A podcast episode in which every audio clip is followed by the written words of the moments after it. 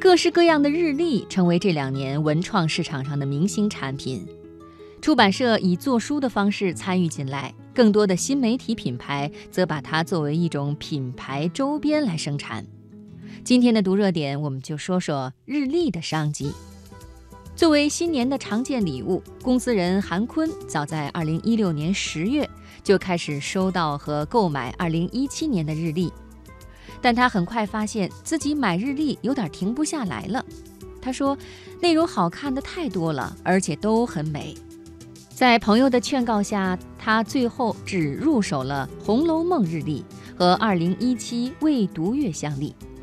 有趣的是，这两本日历都是由出版公司出版，并且带有书号的书。《红楼梦》日历看起来更像是一本书。其实，从2015年开始，日历就成了出版社的心头好。这种状况在2016年达到了一个新的高峰。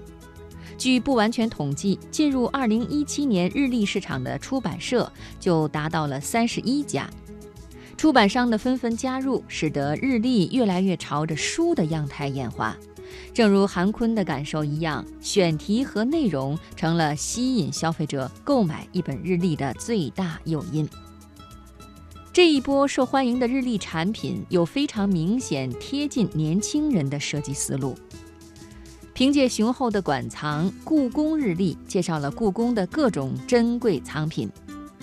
果壳则发挥了它科普方面的优势，以“有蒙自远方来”为主题推出2017年的物种日历。新经典文化与古诗词学者合作，以“当日读当日之诗”的方式，集合了一本每日读诗。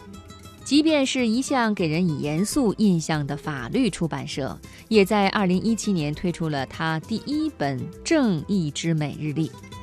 用编者的话来介绍，翻完这款外形看起来像法典一样的日历，仿佛经历了一场环绕世界的法律艺术之旅。最早把日历图书化的是故宫出版社。事实上，故宫日历的出版是一个把具有历史意义的 IP 重塑的过程。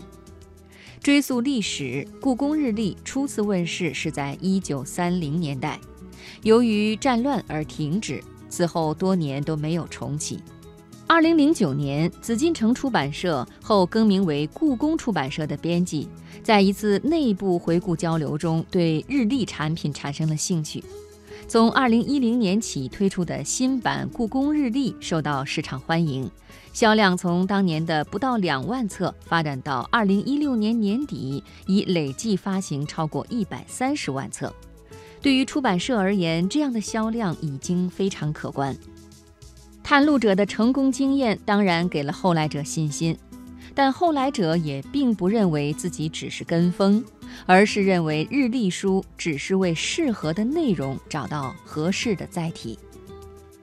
果壳物种日历的编辑赵明业认为，日历是一直会出现在你的桌面上的东西，会高频次的和你产生关系，占据你生活的一个角色。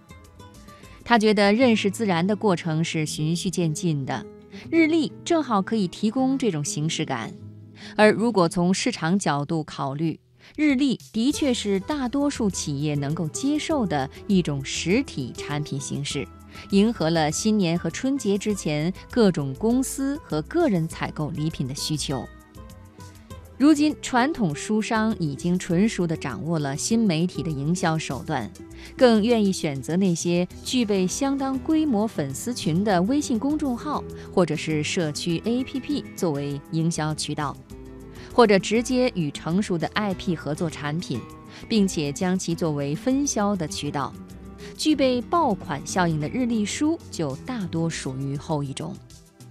比如故宫日历，除了通过微博、微信等渠道与读者直接沟通和互动，还与逻辑思维合作，为这个拥有百万粉丝数的互联网知识社群推出了定价一百九十九元的珍藏版定制套装。它的销售渠道也以电商为主，网络渠道的出货速度显然更快。而对于日历书这种时效性很强的产品来说，上架的时间和出货速度是非常关键的。故宫日历在二零一六年九月就已经面世，而单向历则更早，二零一六年六月、七月左右就在逻辑思维上挂出预售了。尽管日历书扎堆出现，但是并非是一门好做的生意。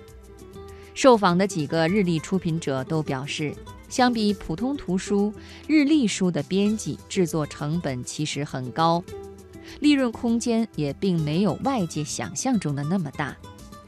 即便是已经建立良好口碑的故宫日历，也在不断升级。从2012年版开始，故宫日历一改过去简单编排甚至随机排列的内容结构，而是按照每年的主题对藏品有机编排，内容也不再是由出版社编辑对藏品简单汇集，而是由专门的学者组织编纂。每日的短小文字既相互独立，又前后连贯，形成呼应，既可每日看一点，点点积累，也可以一鼓作气，连续通读。连印刷也从黑白印刷加周末套红的形式升级为全彩印刷。对日历书的出品者来说，当前的最大主题可能是竞争，这从大众的消费习惯出发，很好理解。一个人可以买很多本图书，但是即便选题和内容再优质，我们似乎也并不会同时购买那么多的日历吧？业内人士表示，据观察，市面上大部分日历都卖得很一般，甚至不怎么好。二零一八年的市场可能会有一个调整。